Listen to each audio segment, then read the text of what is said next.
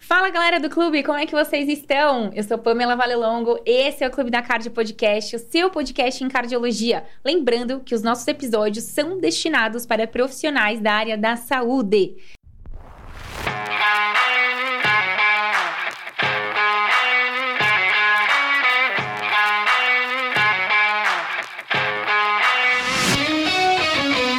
Tema de hoje: intubação do paciente crítico. Estou aqui com o Luizão. Olá, pessoal. E ninguém mais, ninguém menos que elas, as maravilhosas do Intubação. Daniele e Samanta, bem-vindas ao Clube da Card Podcast. Muito obrigada pelo convite. Mais uma vez, a gente vai falar de um, um dos assuntos que a gente talvez mais goste de falar, que é a via aérea. É o nome do nosso Instagram, inclusive, Exato. intubação.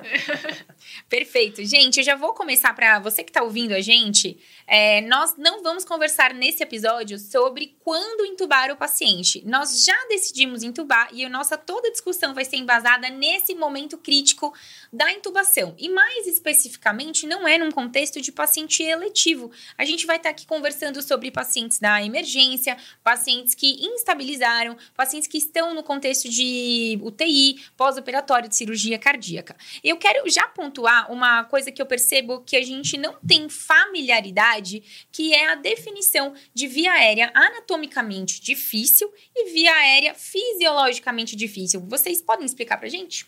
Claro, a gente é treinado ao longo da nossa formação médica a identificar vias aéreas anatomicamente difíceis, que são vias aéreas nas quais, na avaliação pré-intubação, você identifica fatores que podem ou é, representar um fator de dificuldade na hora da intubação orotraqueal, da laringoscopia, da ventilação sobre máscara, da passagem do dispositivo supraglótico e até para abordagem cirúrgica dessa via aérea. Só que a gente esquece que via aérea não é só anatomia. Existem situações, alterações fisiológicas, alterações do status hemodinâmico do paciente que podem levá-lo ao colapso peri-intubação ou durante a intubação, logo depois da intubação. E quais são essas causas? Quais são esses cenários? São principalmente quatro, mas não exclusivamente. O paciente previamente hipoxêmico, porque um paciente previamente hipoxêmico é um paciente que não tem reserva e em qualquer adversidade que você tenha, se você demorar um pouco mais para entubar, é um paciente que não tem reserva. A gente sabe que de uma saturação 95%, uma saturação 90%, cai devagar, cai paulatinamente. Mas de uma saturação de 90% para baixo, cai de uma forma exponencial. Sim. Então, se você pega um paciente que já satura menos do que isso antes de você entubar e você vai submeter esse paciente a um período de apneia, saiba que esse é um paciente crítico. Outra situação, hipotensão. Por isso que é muito importante você otimizar o paciente antes da intubação. Hipotensão mata e ter medo de tratar essa hipotensão mata mais ainda, porque mata além de aumentar a mortalidade propriamente dita, mata a sua consciência, né? Porque você sabe que você poderia Ter tá fazendo alguma diferente. coisa e não faz. Falência de ventrículo direito, choque circulatório e acidose. Por que acidose? Muitas vezes a gente entuba um paciente que você nem acha que está tão acidótico assim. Só que qual que é a compensação da acidose metabólica? É a hiperventilação, é aumentar a frequência respiratória.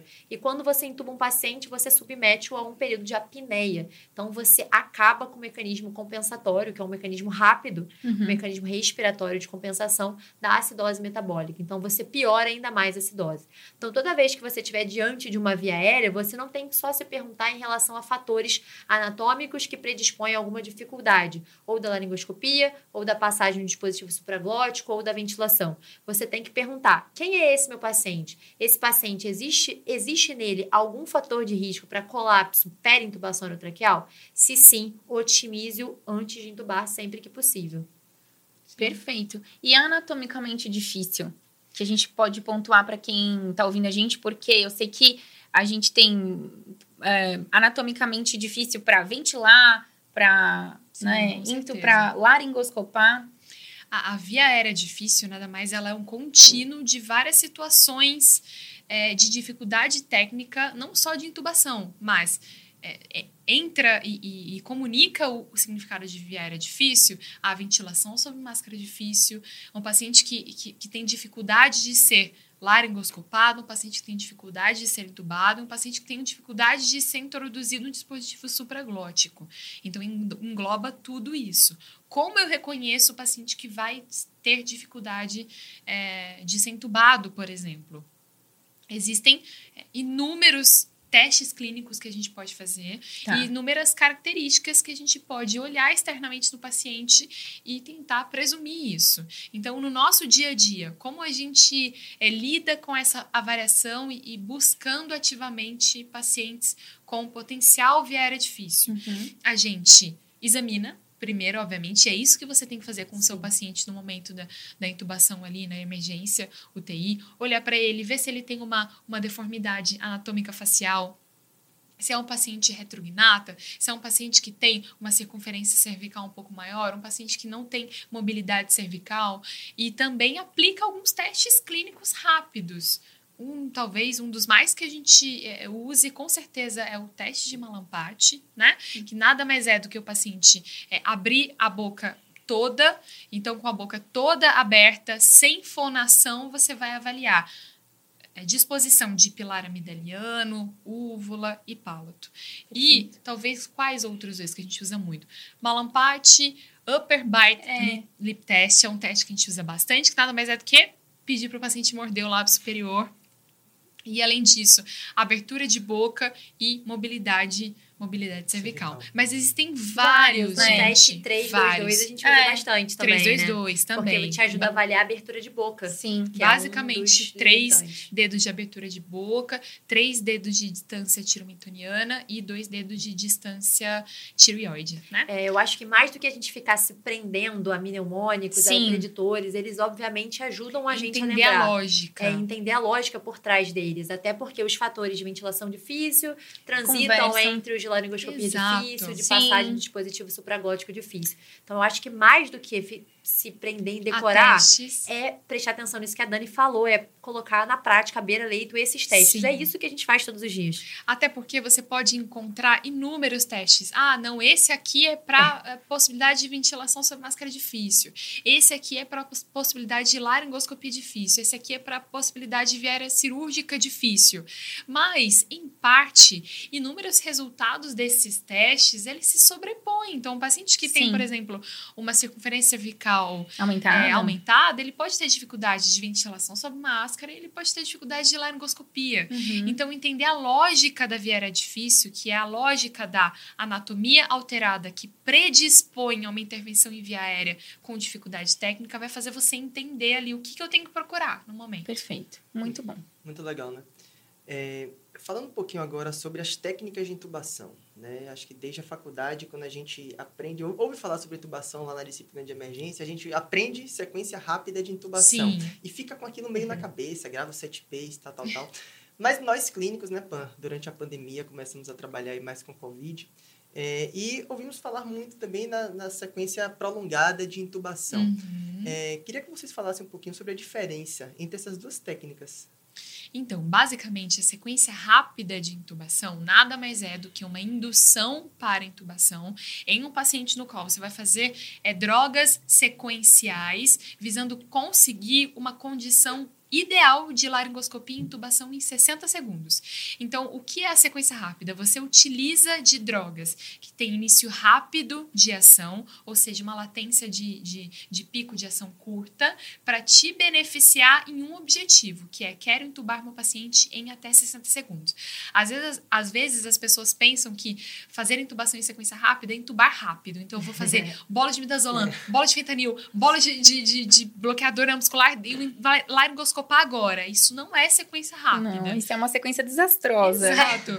A sequência rápida, não, ela é rápida, mas não é tão rápida assim. Existe um tempo no qual você precisa esperar para intubar esse paciente. Quer dizer que nesse momento você ganha aí alguns benefícios, que é não precisar ventilar. Então a sequência rápida foi criada com o intuito de, antigamente só existia a sequência clássica de intubação, que é a gente aguarda aquele, aquele tempo de pico de drogas seja do sedativo, do opioide e do bloqueador neuromuscular, ventila esse paciente até eu ter todos esses picos de drogas e nesse momento eu entubo. Com o paciente na emergência, em, é, em estômago cheio ou um jejum desconhecido, você não vai poder ventilar. Então, a sequência rápida foi criada para esse contexto. Intubação sem ventilação. Ela é rápida porque ela não tem a parte da, da ventilação, para você esperar o pico das medicações. Exatamente. Por isso que ela é rápida. Agora, a sequência prolongada ou a sequência atrasada, nada mais foi é, é, em momentos no, nos quais a gente é, durante muitos anos muitos pacientes em sequência rápida, mas alguns perfis de pacientes específicos, durante a sequência rápida, após você ter feito o opioide, o hipnótico, o bloqueador neuro, neuromuscular, antes de você laringoscopar, ele tinha desaturações muito bruscas. Então, por exemplo, se você vai tentar fazer uma sequência rápida com fentanil, é, etomidato que seja e succinilcolina, né? Muitas vezes depois da dose de fentanil o paciente vai desaturar nesse momento. Então, o que é, qual foi a grande sacada da sequência atrasada? A gente encontra, vamos encontrar uma droga, um fármaco que permita com que eu prepare o meu paciente com ele ventilando adequadamente, com o sinal vital estável cooperativo, e consiga, cooperativo e consiga entubá-lo sob as mesmas condições, sem ventilar, sob bloqueio neuromuscular.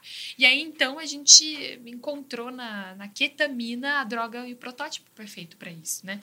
Então, a ketamina é o protótipo da sequência atrasada, no qual a gente usa de uma dose, uma dose inicial parcial dela, prepara o meu paciente para oxi, oxigênio esse paciente bem cooperativo, até ele conseguir aí repor ao máximo ou próximo disso a capacidade residual funcional dele de no máximo de oxigênio e eu intubo ele também sob bloqueio e sob a hipnose e analgesia da ketamina. Então, quando a gente fala de sequência rápida de intubação orotraqueal, a gente fala de um objetivo de evitar a regurgitação e a broncoaspiração durante Sem o procedimento ventilação. de intubação. Porque quando a gente está numa emergência, quais são as duas populações que a gente atende? Pacientes sabidamente estômago cheio ou pacientes com jejum desconhecido. Então, você quer o quanto antes ter um cuff insuflado, ter essa via aérea garantida, para evitar que em um momento onde ele perca totalmente os reflexos da via aérea, você não broncoaspire. E a, e a sequência atrasada ou a sequência prolongada, a gente pensa num paciente que tem uma via aérea fisiologicamente difícil, Pô. num paciente hipoxêmico, num paciente agitado, num paciente pouco colaborativo. Uhum. Porque a pré-medicação com a ketamina vai possibilitar que o paciente fique imóvel, cooperativo e que você consiga pré-oxigenar. Para então, Sim. num segundo step, você aprofunde o grau dessa sedação, de uma sedação moderada, profunda, para uma anestesia geral, faça bloqueador neuromuscular em tube. E a sequência atrasada é muito interessante também em crianças, porque muito dificilmente você, uma criança vai te deixar pré-oxigenar, Dificilmente vai conseguir manter uma criança ali de dois a três minutos parada para Você não vai né? conseguir. E como que, em geral, a gente faz essa sequência atrasada? Você faz ali 1 miligrama por quilo de ketamina, você pré-oxigena por 3 a 5 minutos e logo em seguida você faz mais 1 miligrama por quilo de ketamina. Essa é a fórmula em geral que a gente faz. Em alguns pacientes pode ser que essa segunda dose você precise lançar doses maiores, de 1,5, 2 miligramas por quilo. Mas classicamente ela é descrita dessa forma. Bloqueador neuromuscular. Isso.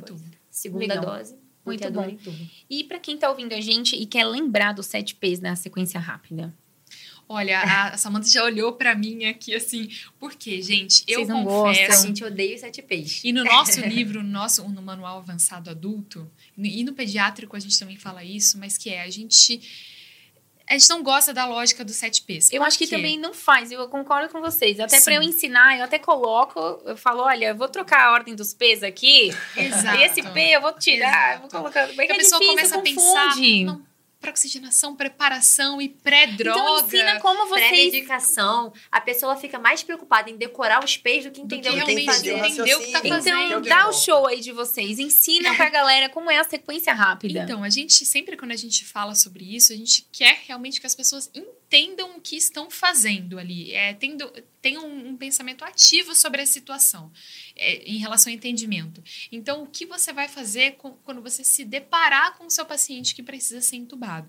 Inicialmente, você vai monitorizá-lo. Uhum. Vai monitorizá-lo, o MOV, que a gente sempre fala, né? Vai monitorizar, ele tem um acesso patente. Visto isso, você vai checar o seu material. Então, a checagem de material, que é algo que na anestesia a gente tem uma rotina Sim. muito intensa é, em Checagem, relação a né? isso, a gente sempre é, quer passar é, esse hábito de checagem para os nossos seguidores. Então, vai checar o seu material. Você vai checar a sua lâmina, vai checar o seu tubo, é, vai checar é, o seu monitor se está adequado, o seu ambu, vai pedir para ligar a aspiração, porque não existe intubação e laringoscopia sem é, é, aspiração é, ligada, né? É, vai checar ali o seu, a sua cânula orofaríngea, por tem um exemplo, se precisar é, ventilar esse paciente, vai checar o ventilador mecânico. Checado o material, se o paciente está monitorizado e com veia, primeira coisa que a gente faz, posicionamento. Nossa, mas vocês posicionam antes da pré-oxigenação? Sim. Por que a gente faz isso? Porque ao modo com que ele já esteja posicionado e, e na, na posição que você pretende entubá-lo, você vai só seguir pré-oxigenação e vai induzir. Então a gente sempre posiciona antes e pré-oxigena ele, pré-oxigena ele posicionado. Visto isso, pré-oxigenação ali de 3 a 5 minutos ou duas a três inspirações é, forçadas e esse paciente está pré-oxigenado. Você pode fazer isso sob uso de ketamina, então numa sequência atrasada, ou ele pré-oxigenando lúcido. O que é basicamente a pré-oxigenação? As pessoas confundem muito isso. É pré-oxigenar e ventilar, mas não é a mesma coisa? Não. A pré-oxigenação nada mais é do que um momento pré-laringoscopia, no qual um paciente que tem drive ventilatório autônomo ventila, respira um O2 a 100% com o intuito de trocar toda a sua capacidade residual funcional por oxigênio ou algo muito próximo disso. Então você vai pré-oxigenar. Tá bem pré-oxigenado, aí é o momento com que você vai fazer as suas drogas, laringoscopia e testagem pós-intubação. Então, às vezes, a gente fica nesse, nesse- nessa Agonia, né? agonia de aprender os sete P's. Se, se as pessoas falarem, Daniele, fale os sete P's, eu sei lá quais são os sete P's todos, entendeu? Porque não faz parte da É. Não nossa faz. rotina. A gente tem. A gente A tem intubação faz, mas Exato. se preocupar em decorar os sete P's, O não. Né? raciocínio por trás dos Exatamente. Qual o todos aí, né? raciocínio? Exato. Eu vou então, só falar para quem está escutando a gente do porquê a gente está discutindo isso, que é preparação, pré-oxigenação, otimização da pré-intubação, que aí já a pessoa já, ela já se É, perdeu, o que aí que ela já, ela já ficou confusa. pré-intubação, Exato. entendeu? É, indução da hipnose e paralisia, e daí o número 5 é posicionamento do paciente. Então, assim, eu sempre falo para os alunos, eu mudo, mudo a ordem, eu tenho que falar dos P's, porque cai em prova, nananã. Então, eu mudo a ordem dos P's e falo para ele, gente, isso aqui pode cair na prova sim, mas eu vou ensinar para vocês. E pensa, como se você vai posicionar um paciente depois que ele está induzido? É, não faz sentido. Um problema, Você já vai- perdeu segundos preciosos que você poderia já estar laringoscopando. E um Exatamente. paciente mais grave, um paciente que tem uma menor capacidade, uma menor reserva, você vai perder minutos, segundos valiosos ali. O final é bom. Seis, passagem e posicionamento do tubo. E o sete, pós-intubação. Esses são os famosos sete P's que a gente está discutindo, mas que eles, de certa maneira, ficam confusos. Ah, talvez alguém que alguém tentou criar de uma maneira mais Pra padronizada para facilitar. Exato, Talvez tenha facilitado em algum momento. No momento, nessa atual conjuntura, a gente julga que pode ser diferente, correto? E hum, muito interessante, você falou de aí posiciona o paciente, pré-oxigena, faz as medicações, posiciona, laringoscopa, posiciona, é, faz o Intuba. passagem do tubo Exato. e aí checa tudo depois. Faz intubação. pós- Outra, outra observação é que geralmente a gente utiliza, quando utiliza o opioide, a gente utiliza o fentanil. A gente adapta o fentanil na sequência rápida de intubação traqueal, porque muitas vezes num cenário de um CTI, de uma emergência, de um pronto-socorro, é o que tem. Muitas vezes você não tem lá disponível o fentanil e o remifentanil, que são opioides que têm um perfil farmacológico melhor para a sequência rápida de intubação traqueal.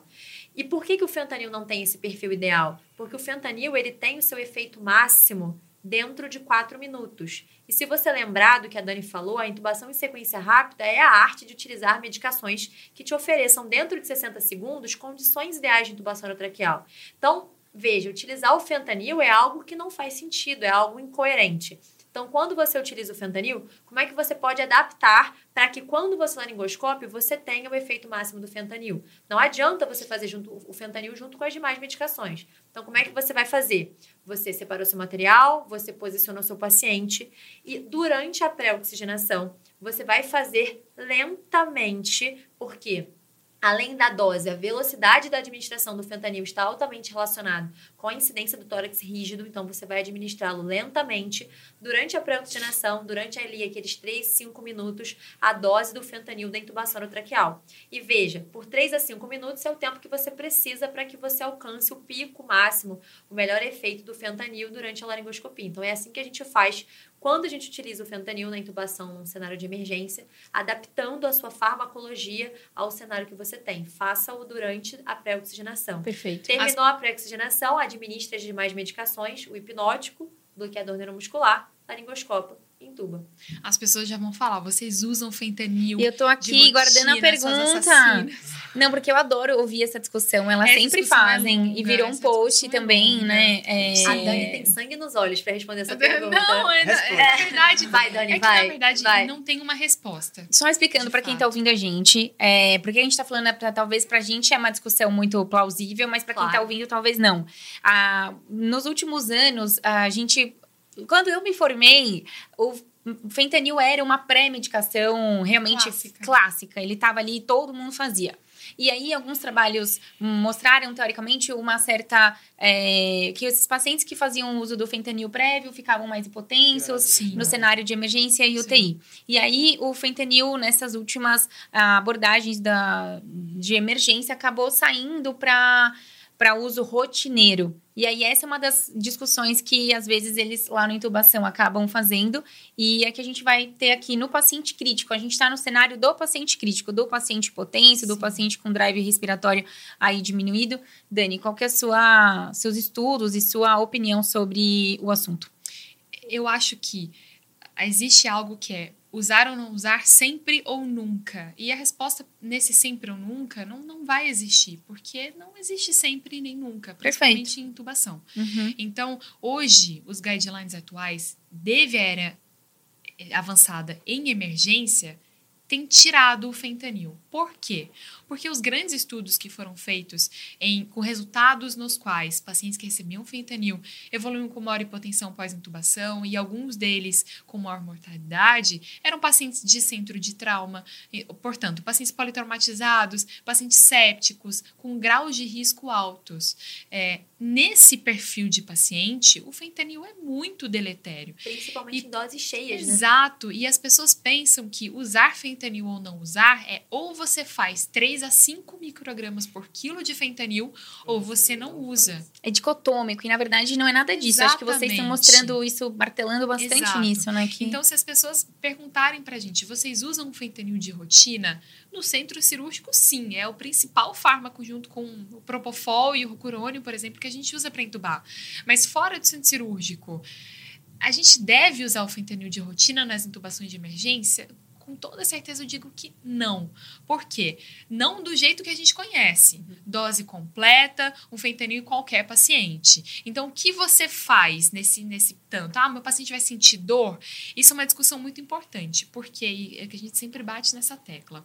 A intubação e laringoscopia, ela não causa dor. Mas por que não causa dor? Porque dor é basicamente uma interpretação cortical de um estímulo danoso, um estímulo sensorial danoso. Então, no momento em que eu não tenho consciência, eu não consigo falar em dor. Não quer dizer que eu não tenha o, a resposta simpática daquele estímulo. Daquele estímulo neurológico. Exato. Né? Então, se, é, um paralelo. Se eu faço uma laparotomia num paciente anestesiado sem qualquer analgésico, esse paciente vai ficar extremamente hipertenso cardíaco. E do mesmo modo acontece com a intubação. E o que acontece? Essa resposta simpática, é, em resposta a esse, a, a esse estímulo danoso, que é o da laringoscopia, que é um estímulo bem importante, é, tais pacientes pacientes evoluindo com hipertensão e taquicardia podem ter um resultado desfavorável disso, evoluir com morbimortalidade pós-intubação. Então, o que, o, o que é algo sensato? Os protocolos, eles foram feitos para padronizar a conduta, né? Então, é, olha, tá aqui os, esses, esse perfil de paciente a gente viu que não estão começando a evoluir bem, estão tendo desfecho desfavorável, eu vou tirar o, o, o fentanil, porque as pessoas não estão não, é, é, não, não preparadas para incluir ele de rotina e nem devem, de fato. O que a gente tem que fazer então? Individualizar o paciente. Por exemplo, um paciente que foi entubado um paciente séptico que vai precisar ser entubado. Eu tentei é, otimizar a hemodinâmica dele pré-intubação e eu não consegui, eu vou usar o fentanil nesse caso. Você está totalmente respaldado a Primeiro, reduzir a dose desse fentanil. Então, a, a, em algumas vezes a gente usa até um micrograma por quilo de fentanil, ou até mesmo não usar. Você está respaldado a não usar. Mas, por exemplo, num outro polo, um paciente que vai ser entubado por conta de um status convulsivo ou um Anaflaxia. edema, anaflaxia, um edema agudo Perfeito. de pulmão e ele precisa ser entubado, eu preciso necessariamente tirar o, o fentanil nesse, nesse caso? Não, entendeu? Outro exemplo, um paciente obeso precisa ser entubado. O fentanil é a melhor escolha? De fato, não é. Se, por exemplo, eu entubar esse paciente com ketamina, ele pode ser muito mais beneficiado disso. Então, acho que a palavra é parcimônia para avaliar os protocolos e individualização. Não precisa ser sempre ou nunca, e seu uso não precisa ser uma dose cheia de 3 a 5 microgramas por quilo de fentanil. O paciente idoso, se você ainda for usar, pode usar uma dose menor ou substitua ele por uma, um, uma, um outro fármaco, como a, ketamina, por exemplo, ou a depender em algumas, é, a- alguns grupos de pacientes específicos, um paciente extremamente instável, você está autorizado a não usar. sim. Perfeito, excelente, Dani. Obrigada. E os bloqueadores neuro- neuromusculares? A gente falou bem do fentanil e acho que É, essa é uma outra sim. grande É polêmica. medo. A gente Essa tem é uma medo. luta. A gente tem medo do bloqueador. E essa é porque- uma luta constante nossa pra vencer esse medo de vocês, assim, em geral. Eu já tive, não tenho mais. É, assim, quando a, Deixei. gente, quando a medo. gente entra na residência, né? E, e, inclusive tá incluso nos sete P's. É a última vez que eu cito eles aqui, pessoal. É, paralisia com A indução. nossa amizade vai Sim. acabar. Tá lá no com 7 indução. P's, né? Paralisia com Sim. indução. Então, quando a gente tá, tá ali no, no início da nossa graduação, um pouco mais inexperiente, a gente tende a querer fazer para todo mundo. Como é isso daí? Então, qual que é a história? Qual que é o grande medo de utilizar o bloqueador, bloqueador neuromuscular? A gente tem medo que, caso a gente induza esse paciente e bloqueio, se a gente não conseguir entubar, você vai ter um paciente sem drive respiratório e que vai invariavelmente evoluir para uma parada cardiorrespiratória por hipóxia, porque ele não respira espontaneamente, ele não tem drive ventilatório. Mas isso é uma grande mentira. Primeiro porque o uso do bloqueador neuromuscular aumenta a sua chance de sucesso na sua primeira tentativa. Você vai ter um paciente 100% imóvel, com a musculatura da orofaringe relaxada, aumentando a abertura de boca, você vai conseguir inserir o laringoscópio mais tranquilamente, você não vai precisar fazer força para conseguir adquirir a sua melhor visualização, porque esse paciente ele não vai ter tônus muscular, você vai ter um menor número de lesões associadas ao procedimento, porque você vai ter uma paralisia das cordas vocais. Então, você aumenta a sua chance de sucesso na primeira tentativa. Além disso, você aumenta a sua chance de sucesso no seu plano B, no caso de falha da intubação orotraqueal, que é a ventilação. Se você não conseguir entubar o seu paciente, isso não vai matá-lo. Não entubar não mata ninguém. O que mata é não, ventilar. ventilar. Nossa, Porque é. você não garante a oxigenação. E o bloqueador neuromuscular facilita isso. Sim. Porque sim. você ventila um paciente sem tônus. Então, isso facilita É, muito. um cenário é, de- nossa, que ninguém quer passar. Não entubo, não ventilo. Deus me Exato. livre. É, esse, esse é um outro. Mas, em geral, você consegue. Em geral, se você não consegue entubar um paciente, você vai conseguir ventilar. Então, o bloqueador neuromuscular não é uma opção durante a intubação orotraqueal. Ele é um pilar fundamental, ele deve ser é utilizado. necessário. E aí você pode estar se perguntando qual que eu vou usar, né? Succinilcolina ou rocorônio. Esses são os dois fármacos que têm perfil farmacológico para serem utilizados na sequência rápida de intubação orotraqueal. Quando eu falo da succinilcolina, eu falo de um fármaco altamente disponível, de fácil acesso, barato, mas que existem diversas contraindicações ao seu uso. Esse eu acho que é o grande problema da succinilcolina. Ah, ela tem uma vantagem também. É, pode ser visto como uma vantagem ou não ela tem uma duração de ação ali de 10 minutos. Então, caso você não consiga entubar o seu paciente, em Depois de 10 10 minutos, minutos. ele não vai estar mais bloqueado. E quais são essas contraindicações, né? Que é o ponto negativo da succinilcolina. Queimaduras por mais de 48, 72 horas, é, AVC a mais de 72 horas, lesão medular, hipercalemia, tudo isso aumenta a chance de uma hipercalemia e uma parada por hipercalemia na indução. Por exemplo, no paciente acamado há mais de duas semanas. E por que isso? Porque você começa a ter uma proliferação de receptores extrajuncionais, ou seja, receptores fora da junção neuromuscular em maior quantidade e que ficam por mais tempo abertos, porque são receptores imaturos. Então, se numa situação, é, por exemplo, num paciente renal crônico, paciente renal crônico você não tem a proliferação desses receptores extrajuncionais. O que você vai ter vai ser um paciente com tendência à hipercalemia. Sim. E ao você usar a succinilcolina, você aumenta ali meio MEC. Então, num paciente que já tem um potássio alto, esse meio MEC pode Vai ser o diferença, empurrãozinho né? que ele precisava para evoluir com um desfecho negativo. Agora, num paciente acamado, por exemplo, a utilização da succinilcolina pode vir a gerar a liberação maciça de potássio. Uma liberação que você não consegue quantificar. E por mais que ele tenha, por exemplo, um potássio dentro da faixa da normalidade, ele pode sim evoluir para uma PCR por hipercalemia. Então, esse é o maior problema da succinilcolina. Agora, quando a gente fala do rocurônio, o rocurônio ele é uma medicação que não tem um perfil para ser utilizado na sequência de intubação, rápida de intubação, nas doses usuais. Tá. Você consegue compensar essa latência mais curta dobrando a sua dose. E ele é um fármaco mais caro.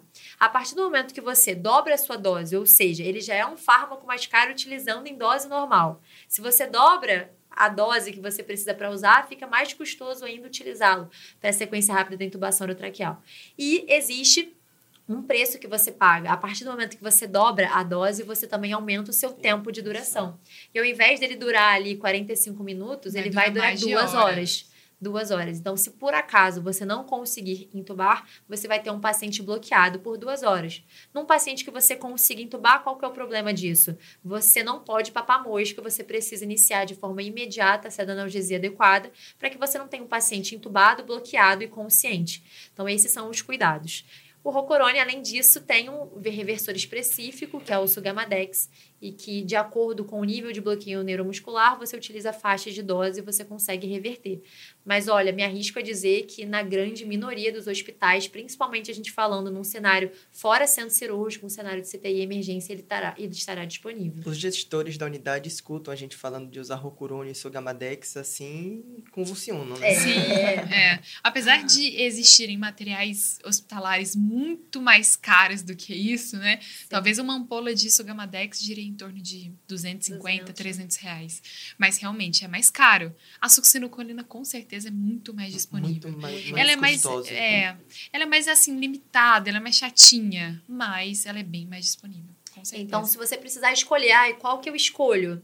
A verdade é que se seu paciente não tiver nenhuma contraindicação ao uso A da um. tanto faz. E geralmente a gente acaba escolhendo pela succinilcolina porque é a que tem mais disponível, é a mais barata. Mas não existe nenhuma superioridade em relação a condições de intubação orotraqueal de um em relação ao outro. Sim. Tá. Uma dúvida só para terminar essa parte de medicação. Para os nossos colegas que estão ouvindo a gente, a gente está com um paciente com disfunção ventricular esquerda, paciente hipotenso, é uma IC perfil C lá na sala de emergência. A gente já entendeu que a gente pode utilizar todas as medicações desde que a gente entenda é, como que a gente vai utilizar e as doses. Mas, de maneira geral, a gente, até, a gente acaba usando muito o etomidato, né, Luiz? Sim. É uma droga também de uso de vocês nesse cenário? Sim, na sequência rápida, a, a gente acaba usando muito mais etomidato, fentanil e relaxante neuromuscular. E Perfeito. o etamidato e a ketamina são coringas no ambiente fora do centro cirúrgico. Porque o etamidato é o hipnótico mais cardioestável que a gente tem. E quando a gente fala no contexto de intubação, que a gente não tem outra maneira a não ser fazer bolos de montante de droga mais altos do que no momento uma sedação para um procedimento, por exemplo, a gente invariavelmente vai acabar respingando na hipotensão. Eu digo que mesmo se a gente for super cauteloso, intubando com etomidato, esse paciente vai ficar hipotenso. Então, assim, se a gente pode, se a gente tem como mitigar isso, sim, escolher uma droga cardioestável, o etomidato é essa, Escolha. essa- esse fármaco, sem dúvida alguma, e a ketamina também. Perfeito. O Propofol, ele entra como um grande, uma grande estrela num cenário eletivo. Sem dúvida, num cenário Exato. eletivo é a droga que a gente mais utiliza. Mas é um paciente crítico. Aqui, aquela máxima da sedação de que você pode usar todas as drogas em todos os cenários cai um pouco por terra. Porque para você atingir um nível de anestesia geral, você vai precisar de doses maiores. E Exato. foi aquilo que a gente discutiu. O efeito cardiodepressor do Propofol é diretamente relacionado com a dose.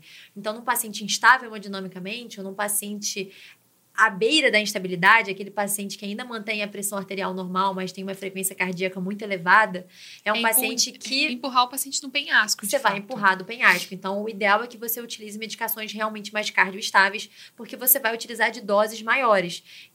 O nosso preferido ainda entre a ketamina e o etomidato ainda é o etomidato, porque num paciente depletado hemodinamicamente, a gente sabe que o efeito que se sobrepõe da ketamina não é o efeito simpático mimético, é o efeito cardiodepressor direto. Então, por isso que a gente ainda prefere a gente, os estudos, né? A gente até discutiu sobre isso no, no Instagram esses dias.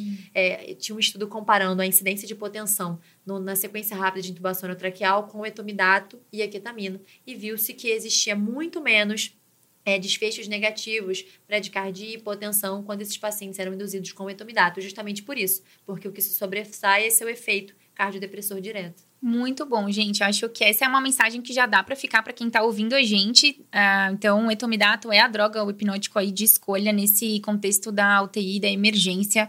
É, quem, se você não ouviu ainda o podcast, o episódio sobre sedação para procedimento, a gente discute com mais afinco ainda todas as medicações.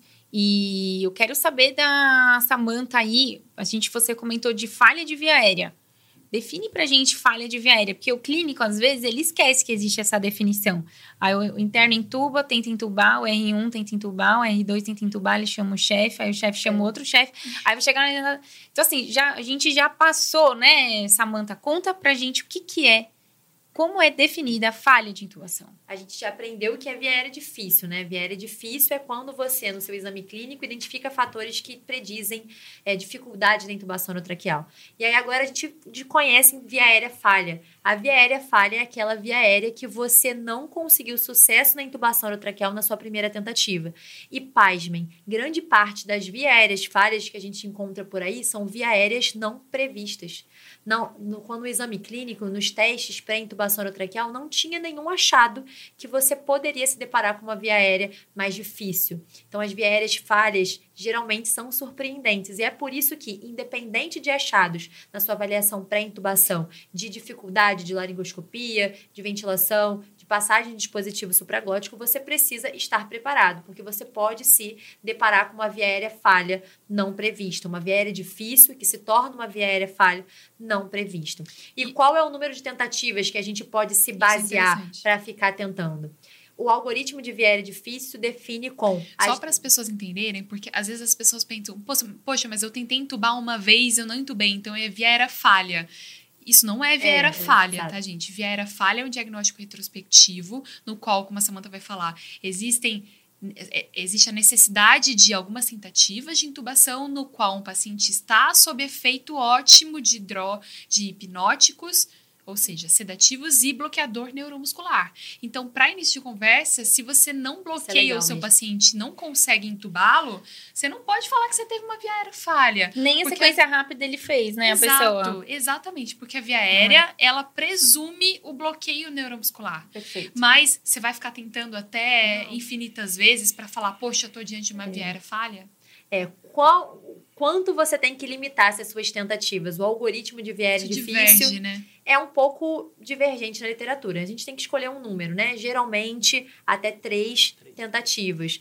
Em alguns, Alguns lugares, dois três mais mais um, dois mais um, mas até três tentativas. E lembrando que a cada nova tentativa, não adianta você tentar no cenário que você tem. Igual. Não consegui entubar, então tá bom. Aí respirar, estiquei o ombro, Tenta vou de tentar, de novo. Isso não funciona. Você tem que ter uma visão crítica em relação ao que você tá fazendo. O que, que eu posso melhorar? Será que eu posso colocar mais um lençol aqui? Será Meu que a cabeça tá, tá baixa? errado. Será que agora vale a pena eu colocar um bud porque a minha via aérea está muito interiorizada? Eu vou fazer uma manobra laringe externa. O que que tá faltando que eu não estou conseguindo entubar esse Eu paciente? preciso de um profissional mais experiente, por exemplo. Sim. Às vezes é isso que A- falta. A definição de via aérea via aérea falha leva em consideração o operador treinado que está Exatamente. tentando acessar a via do Exatamente. paciente. né? Então, olha a desgraça. Uma pessoa que não, não intuba com frequência, chega lá, intuba uma vez, não Sem bloqueia porque tá bloqueador, com medo, exato. não consegue intubar, chega, olha, eu tô com uma vieira falha. Não é bem assim, né? Não, não posicionou, colocou Não. aquele coxinho Exatamente. subescapular com a cabeça pendente, não consegue entubar e fala que é uma via aérea difícil, é uma via aérea falha. Exato. E aí, se você não tiver sucesso na sua primeira tentativa, qual que é o próximo passo? Você vai tentar fazer o resgate dessa oxigenação com a ventilação. Intubação, que a gente viu que é otimizada com a utilização do bloqueador neuromuscular. Se você não conseguir ventilar, qual é o próximo passo? Passagem do dispositivo supraglótico, passagem de uma máscara laríngea. Pra tentar Se porventura- oxigenar esse paciente. Exato, porque é um tentar oxigenar. dispositivo de fácil acesso. Você a- acopla, acopla ele lá na hipofaringe, tem um acesso rápido e fácil às vias aéreas inferiores. Se refratariedade, se você porventura não conseguir passar essa máscara laríngea, aí por último a via aérea cirúrgica de escolha é crico. Né? Sim. Acho que uma coisa muito legal que vocês comentaram aqui foi essa mudança de técnica, uma vez que sua primeira tentativa não dá certo. E isso é muito comum de a gente ver, né? É, Respira, alonga os ombros, não é, É, bem assim nada que funciona. muda. É, mas vamos supor então que a gente tentou uma primeira tentativa ali de entubar o paciente, não deu muito certo. E aí na segunda tentativa a gente quer fazer alguma coisa diferente. A gente vai usar um dispositivo. É, fala um pouquinho pra gente do uso do bugie e como é que ele pode nos ajudar. Como é que esse dispositivo Sim, funciona? o Buge, gente, é um coringa de fato. Na verdade, o Buge é um guia articulado, né? O Buge nada mais é do que a gente tá com um bugezinho aqui na frente.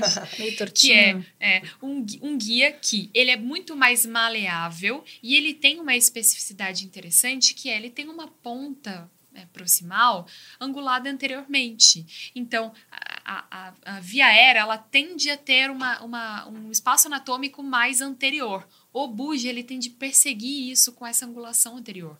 Então, além de ser isso, é totalmente maleável. E qual é a grande é, sacada do buge? Além dessa angulação anterior proximal, ele é extremamente menos traumático do que um fio guia aramado, né? A gente, poxa, na- no, nos tempos de Covid eu trabalhei durante algum tempo em CTI é, é, Covid e o quanto que a gente viu de casos é, de traumatismo de via aérea por Seleção. guia, aroma- guia aramado, laringoscopia mal performada. Então, o guia é, é, é- é um artifício para ajudar na intubação? Sim.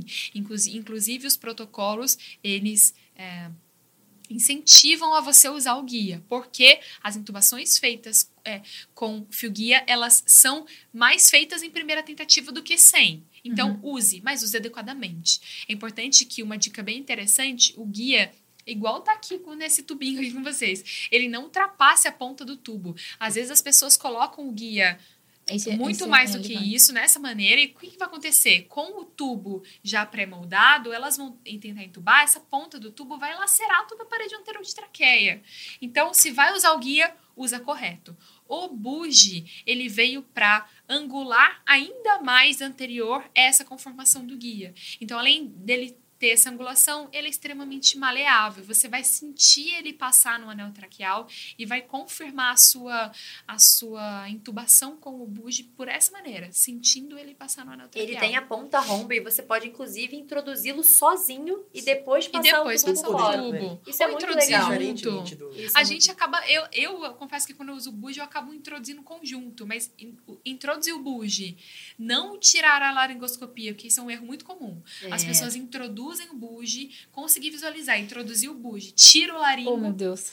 e aí pega o tubo e tenta passar. Não a língua fica isso. ali no caminho, você não consegue descascar o Exatamente. tubo. Você vai ter toda aquela, aquela, aquela língua te atrapalhando e base de língua, que é bem mais pesada, te atrapalhando para você passar o tubo pelo buge vai te atrapalhar. Então mantenha a laringoscopia e passe. E você não visualiza o tubo passando pela fenda glótica, que é um dos pontos chaves da De confirmação da confirmação. intubação orotraqueal. Exato. Uma dúvida, sempre a gente sabe que o bulge aumenta a chance de sucesso na intubação de sequência rápida. A gente deve usar ou pode usar sempre ou deixa reservado para casos em que a gente acha que vai ser mais difícil? O que, que vocês acham? O que, a que vocês gente recomendam? sempre tem uma máxima, né? Sua primeira tentativa de intubação orotraqueal deve ser a melhor delas. Então, utilize todos os artifícios para que essa seja a sua única tentativa. Então, por exemplo, se você está no começo da sua caminhada, da sua performance em relação à intubação orotraqueal, não é vergonha utilizar o buge. O buge vai aumentar muito a sua chance de sucesso. A partir do momento que você já ganhou uma confiança, que você já está mais familiarizado com os processos da intubação orotraqueal, já está mais seguro em todos os steps, aí já você, aí você já pode fazer um processo de desmame. Você pode, quem sabe, aos poucos, tentando não utilizando o bugie. Naturalmente você vai deixar ele de backup, né? Obviamente, Então- uma viária é fácil, né? Exato. Ah, tem que usar o boost de rotina? Eu acho que não. Mas se você está começando, não, não tem problema algum você usar. É natural que com o tempo você vai querer deixar ele de lado. Sim. Porque, pô, É mais uma coisa é, pra você pegar. encapar o, encapar. exato, enca- encapar o boost com tubo toda vez. Mas tem ali um Sim. de backup para E você toda usar vez que você for precisa. utilizar uma dica meio idiota, mas é muito importante, lubrifica. Porque senão você vai, Sim. na hora de introduzir o tubo, que você vai tirar o guia ou o bugie, vai ficar, ó, preso, igual tá aqui, ó. Não Essa sai. dica eu peguei É. no, na intubação, viu? Lubrifica, bota um spray, um puff, dois Sim. da lidocaína spray aqui dentro e, e lubrifica, que Bacana. fica mais fácil na hora de tirar o tubo. Alguma situação que a gente não adianta usar o bunge? Sim, Cormax 4, por exemplo. Que o, que, o que é a escala de Cormac? Que nada mais é do que uma escala é, de é, visualização da glote mediante a laringoscopia. Então, no Cormac, no Cormac 4, no qual você não, você ah, não consegue enxergar qualquer porção da glote, mínima, ou mínimo que seja aritenoide, ou fenda vocal, só consegue enxergar a base da língua e nem epiglote você enxerga, o Buge não vai te ajudar. Dani, o Buge já te ajudou num paciente desse tipo que você está descrevendo? Já. Eu já, já usei eventualmente em casos de Cormac 4, paciente que eu só via base de língua, não via epiglote, não via nada, o Buge já, me- o Buge já me ajudou. Mas não é o protocolo. Tá. Então, nesse paciente, você vai precisar de ou se se disponível uma intubação com broncofibroscópio, Uhum. partir se você não conseguir fazer aquele protocolo de viária é, difícil que a Samanta falou, acabar caindo numa viária cirúrgica ou vídeo laringoscópio. Vídeo Perfeito. E pra gente finalizar aqui as, os dispositivos supragóticos, pra gente saber quando utilizar. Uma pergunta que eles sempre fazem pra gente é quanto tempo pode ficar o dispositivo, que é um dispositivo mais de fonte, né? ponte, não é? Nessa Exato. via aérea que a gente tá com dificuldade. Hoje em dia, a gente consegue utilizar os dispositivos supraglóticos até para cirurgias eletivas mais longas. Se você for olhar na literatura, o tempo de recomendação é de 4 horas, mas existem estudos demonstrando que seu uso é seguro por até 8 horas. Obviamente, num cenário de emergência, onde você precisa garantir uma via aérea, geralmente de forma até mais prolongada, a máscara laríngea não vai ser sua primeira opção. A máscara laríngea vai servir justamente como você falou, como uma estratégia de ponte para garantir a oxigenação numa situação onde você não entuba e não ventila. E se você não fizer nada, o seu paciente vai acabar evoluindo por uma PCR por hipóxia. Então você utiliza a máscara laríngea. Por quanto tempo pode ficar essa máscara laríngea? Por até quatro horas, idealmente. dizer. Na prática, até alguém vir resolver o problema com, por exemplo, um broncofibroscópio ou alguém que acha que você não conseguiu entubar porque você não tinha muita experiência, bata no peito e vá Ou tentar. performar uma viária cirúrgica, uma traqueostomia com calma exato. ali naquele momento, né? Exatamente. Então, a, a- a sua pergunta, onde entra a máscara laríngea? Ela entra num cenário no qual você não conseguiu entubar esse paciente, tentou fazer a ventilação de resgate, não conseguiu fazer a ventilação de resgate, você vai então é, tentar oxigená-lo de resgate. E aí você introduz a máscara laríngea. Perfeito. Porque Conseguiu? Ótimo. Você tem calma para ou fazer uma traqueostomia com calma, ou, é, como a Samanta falou, usar um broncofibro, um, um profissional com experiência de fato que entube esse paciente. Caso não, o, o próximo passo a partir da máscara laríngea é a viária cirúrgica. Porque diferente do cenário eletivo, você não tem como acordar esse paciente, né? Exato, você não pode desper- despertar. Tem alguns modelos de máscara laríngea, inclusive agora, atualmente, que permitem que você entube por dentro dela, né? O Sim, a fast bastante, track, é, fast exato. Ela tem uma, uma, ela tem uma angulação muito menor. Então, geralmente, os dispositivos supraglóticos, ele, eles têm essa angulação obtusa. A fast track em específico, ela é muito, se- você olhar para ela, é muito mais fechadinha. E aí você passa o tubo através dela Através dela. e aí você entuba por ela. Muito legal. Tubo laríngeo, e quando a gente fala, eu tenho até uma preferência mais pelo tubo laríngeo, quando eu tenho as duas coisas pra usar. É, vocês também? Olha, Ou tanto faz pra vocês? prefere a máscara laríngea. Exato. Até porque, assim, a, a gente tem um viés que a gente usa muito a máscara laríngea no nosso dia a dia cirúrgico. Tá. E eu não sei em São Paulo, mas no Rio, galera, quem é do Rio e tá ouvindo o podcast pode me confirmar. O tubo laríngeo não é frequente Tá. por aí. A máscara laríngea, muito. Todo o lugar. tubo laríngeo, menos. Mas é totalmente possível. Tá. Passar lá em tubo esôfago, tá ok. Sim, gosto muito. E pra gente que faz SAMU, eu sinto que ele acaba ficando mais presinho na. Aham. E ventilando melhor, eu consigo, do que com a Exato, máscara, laríngea. Você tem que ter esse essa cuidado com o acoplamento dela, porque pode desposicionar e É, toda hora, com a máscara laríngea, a cada um minuto você tá ali checando, checando, checando. E com o tubo laríngeo, eu sinto que a gente fazia o transporte com uma facilidade maior, o paciente ventilando bem e chegava na, no hospital com uma ventilação mais adequada mesmo. Mas os dois dispositivos aí como ponte servem, né? Serve. de qualquer Totalmente maneira. possíveis. Bom, não tem como a gente falar de intubação sem falar de Covid, né? Sim, poxa, foi um terror durante o tempo pra muita gente. Imagino.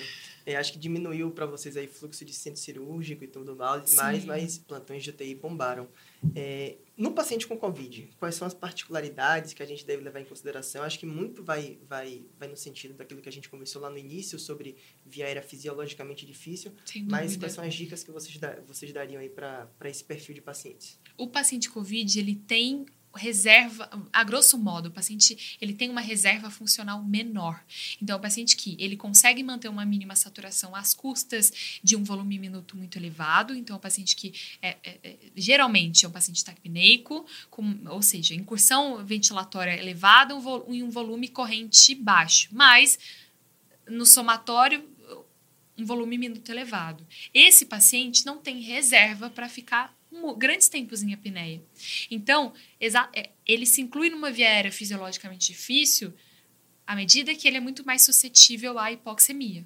Então, no paciente COVID, eu confesso que até eu, durante é, o tempo de, de pandemia, me afeiçoei muito mais à sequência atrasada Sim. por causa do, do, do paciente COVID. Então, quantas vezes eu precisei entubar o paciente COVID e usei sequência atrasada para isso? Por quê? Você tem um paciente que ele vai pré-oxigenar de fato, é, sendo cooperativo, sem muitas vezes de saturar, mas é aquilo, né? O paciente COVID, saturação 100% é luxo. Exato, Mas muitas vezes ele vai conseguir conseguir isso. É, saturar, é, pré-oxigenar adequadamente e aí você vai entubá-lo é, de um jeito mais, muito mais confortável. No, na, na, na era Covid, eu acho que foi ali um momento no qual a gente, a sequência rápida de, de intubação, que era a grande estrela da, da, da intubação fora do centro cirúrgico, perdeu um pouquinho de espaço, né? Assim, porque ela tem seus problemas também e o Covid acabou demonstrando muito mais isso pra gente. Então, você sempre pré-oxigena o paciente COVID, porque o mínimo ganho que você tenha já é um grande ganho. É errado achar que você não vai ter nada para somar, porque esse paciente não vai subir tanto assim a saturação.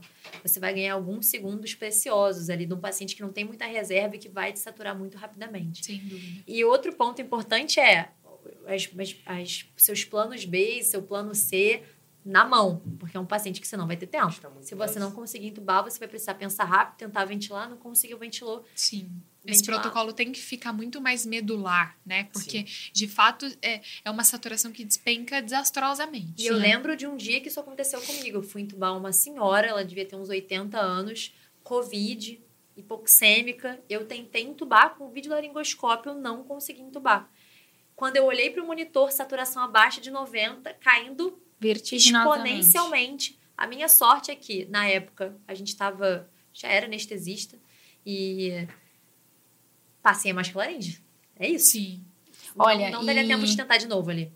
E não é vergonha nenhuma. Não. É normal. De modo É algum. esperado. É modo esperado e eu acho que a gente tem que trabalhar isso da gente entender que pode ser que você não consiga entubar e tudo bem, e você tem que ter o plano B. Ou um, fazer uma outra, um, ali naquele momento você viu a saturação cair e já sabidamente pegou a, o dispositivo supraglótico. É, eu acho que eu sempre bato também na tecla das pessoas terem, um, terem um plano B na mão. Sim. Então, assim, a gente. Vocês até falavam quando a gente começou a residência, eles iam me entubar e eu já ia procurar a caixa de via aérea difícil. Tá vendo? Sim, porque. E a gente ia em mais de uma pessoa também. E, e a gente passou por situações em que foi. A gente precisou usar. E assim, eu sempre tenho que entender que eu- a situação A. é, eu tô vivendo, mas a situação B pode acontecer. E se você demorasse, se a sua máscara laríngea estivesse em algum lugar, você talvez não tivesse tempo de ir procurar. E essa paciente provavelmente poderia ter tido até uma PCR, né? Exato. A palavra-chave da intubação é preparação. e não ter vergonha de pedir ajuda sempre que necessário. Não é vergonha né? pedir ajuda. É vergonha ter o ego tão inflado a É. ponto de não pedir ajuda. O colega, eu lembro que eu percebi, eu tava num plantão eh, no hospital que a gente trabalhava, e um colega super experiente também, hemodinamicista, na época, e eu ainda estava na residência da cardio, e a gente ia entubar uma doente que, sabidamente, tinha uma via aérea aí mais eh, com anatomia desafiadora, e ela estava com Covid. E aí ele falou, cara, a gente vai ter que vou entubar e tal, né? Daí eu falei, pô, você quer que eu fique com você? Dele, ah, não precisa. Mas eu percebi que ele tava nervoso, sabe? Então eu fiquei ali do lado dele. é, E eu percebi que a minha presença deixou ele mais calmo, assim. É, a gente trabalhou em conjunto, eu falei, ó, eu, vou, eu fui conversando com ela, eu falei, ó, prepara suas coisas, eu vou fazendo isso, aquilo. Então, é muito bom. É, acho que eu- no SAMU, o que eu vejo, o que eu sinto é o maior, nossa maior dificuldade é É você tá sozinho, né? sozinho. Então, eu preciso, a gente pensa no plano A, B, C, porque é você que vai ter que, de alguma maneira, resolver. Com o, o tubo e a máscara laríngea, nossas situações acabam ficando é, muito... É muito difícil você... Vai ter situações específicas em que elas não vão te ajudar.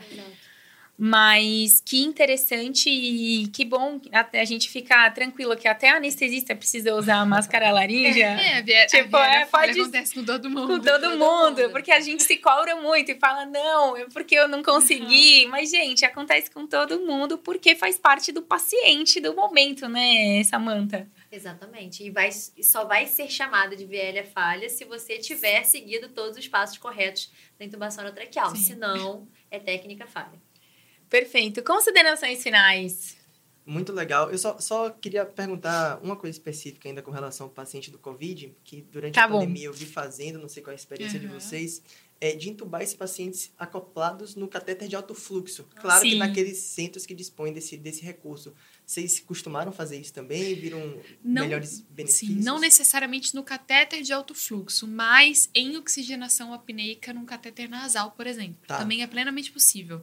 A oxigenação apneica, ela aumenta comprovadamente o tempo de apneia não hipóxica do paciente que vai ser entubado e, é, de, de quebra, melhora o desfecho dele pós é, procedimento. Então, como a gente faz a oxigenação apneica? Basicamente, você vai precisar de idealmente duas fontes de oxigênio, mas se você não tiver, também dá para você fazer. Então, basicamente, você vai. Para oxigenar esse paciente, você pode, se você tiver, como eu falei, duas fontes de, de oxigênio, para oxigenar esse paciente sob máscara da bolsa valvular máscara, do ambu, né? Com um catéter nasal. Ligado também. Ligado Ok. também, com fluxo alto. Você pode fazer isso sem problema algum. Se você não tiver duas fontes de oxigênio, o que a gente sugere? Pré-oxigene esse paciente com a, o ambu. Após pré-oxigenado, e feito os fármacos, o paciente entrou em apneia, troque a fonte de oxigênio e passe a fonte de oxigênio para o catéter. Quanto eu vou deixar no catéter? Você vai deixar no máximo. Por quê? Porque ainda existe troca alveolar no é, num paciente em apneia. Então, esse paciente pode ser beneficiado de absorção alveolar de oxigênio, portanto, redução da velocidade da queda do oxigênio arterial, com esse as custas desse seu catéter nasal ligado naquele momento. Então, o que que isso vai fazer? Basicamente, entubar um paciente com catéter nasal acoplado, seja um KNAF, seja um catéter nasal é, padrão com fluxo alto. Se você só tiver uma fonte de oxigênio, já pré-oxigene com esse catéter. Sem Acoplado, estar mas não ligado, ligado. na fonte Boa, já conectado. boa. Isso. Porque isso Exato. facilita muito. Bacana. E essa, além do paciente COVID, é uma boa estratégia no paciente obeso. Sem É uma estratégia bem legal, Legal. também. Legal. Muito Sim. bom. Agora sim, considerações finais. Só agradecer pô, por essa aula maravilhosa. Mais uma. Que nem Mais uma. Depois de vários podcasts. Muito bom. Samantha, Dani, considerações finais de vocês, o que vocês gostariam que os ouvintes ficassem com a memória dessa, desse episódio?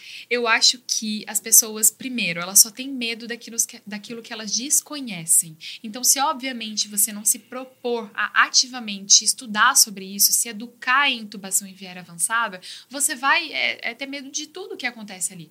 Você vai ter medo de para oxigenar esse paciente, vai ter medo de usar o bloqueador neu- neuromuscular, você vai ter medo de trocar de estratégia farmacológica é, facilitadora para intubação. Então, só tem medo é, uma pessoa que desconhece algo. A partir do momento que você tomou conhecimento sobre aquilo, você naturalmente vai ficar muito mais tranquilo, naturalmente vai, olha, opa, se eu não conseguir fazer esse plano A, eu tenho meu plano B, porque eu sei o que fazer, né? E segunda coisa, no mesmo ponto que a gente martelou sobre no momento é, de sedação em procedimento é, na emergência, ter calma, né? E quando a gente fala ter calma, não é ser lento, mas é saber que existem passos a serem seguidos. Então, posicione seu paciente adequadamente, pré-oxigene ele adequadamente, cheque o seu material, porque se você não vai passar esses passos, você vai ter muito mais sucesso num leque de pacientes, se você for é, é, não cuidadoso, na imensa maioria deles, numa hora você vai cair na estatística que é não vai conseguir entubar seu paciente por uma falha sua e não por uma falha inerente. E quanto mais autoconfiante você vai ficando, não deixa essa autoconfiança te dar segurança suficiente para achar que você não precisa passar por todos esses passos Sempre. É Sim. aí que você vai escorregar. Essa que é a casca de banana que a gente brinca. Você achar que você é bom o suficiente que você não precisa fazer nenhum desses passos. E é isso que a gente fez questão de colocar no Manual Avançado de Via Sim, Aérea. É o nosso livro sobre manejo de via aérea. A gente fala sobre ventilação, sobre máscara de máscara laríngea, passagem de cânula de Guedel, diversos temas. A gente fala, tem quadro até sobre cisatracúrio na sequência rápida de intubação traqueal, como é que você Uma adapta. extremamente completo. A gente conseguiu colocar em 140 páginas é, todo o conhecimento que a gente 156. gostaria... 156, aí. Nem eu sei as páginas exatas. Mas todo o conhecimento que a gente gostaria que tivessem nos falado no momento em que a gente estava na curva de aprendizado sobre intubação. E a gente tem certeza que a pessoa, ao final do livro, ela vai sair completamente segura e, e tranquila para entender realmente realmente o que ela precisa fazer naquele E ainda temos a possibilidade de um step acima, né, que é o nosso hands-on de via aérea avançada, que vai Sim, acontecer no dia 29 e 30 de julho no ITC do Rio de Janeiro, um curso aonde faremos o aprendizado prático. A gente não vai só discutir a teoria, a gente vai ver na prática com a sensação tátil do cadáver, que é muito diferente do que aprender no boneco, do que aprender somente por teoria. Então vai ser uma experiência única, serão dois dias inteiros, uma imersão. É, não falo que é exaustiva porque vai ser leve, intensa. mas intensa. Exato. Muito bom. E do jeito que vocês gostam de ensinar, Sim, né? Você vê, sem os sete P's. Sem os sete P's. com toda, sete P's lá. Com toda a, a didática do Intubação, da Dani e da Samanta. Eu agradeço demais vocês, gente. Nós elas vieram do Rio de Janeiro para gravar com a gente. Passaram a tarde, foi uma tarde muito agradável. A gente aprendeu muito com vocês. É, a gente também. E a gente espera que a gente se encontre novamente. Pode ser no Rio a próxima Sim, vez, né, Luiz? É isso aí. Com certeza. Praia lá, Jamais receber vocês lá. Pode observar que a gente vai bastante, estamos bem bronzeados. gente, agradeço. E você que está ouvindo a gente no Spotify ou na sua plataforma de streaming, vai lá, deixa a sua avaliação dos nossos episódios. Se você está no YouTube, se inscreve no canal, deixa seu like e vá até o Instagram, arroba Clube da Cardio. E tem um Instagram também, a nossa página destinada ao podcast, arroba Clube da Cardio Podcast. Siga as, as meninas, mulheres maravilhosas da intubação para você aprender mais de paciente crítico via aérea e muito mais, porque vocês falam lá também de soft skills, que Sim, eu vejo vocês falarem bastante. Certeza. A gente passa Habilidades a nossa visão não de médicas. mundo naquele Instagram, que vai muito fora do que só a medicina pode ensinar pra gente. Então é por isso eu me despeço. Um beijo. Tchau, gente. tchau. tchau. tchau. Tchau, pessoal. Até a próxima.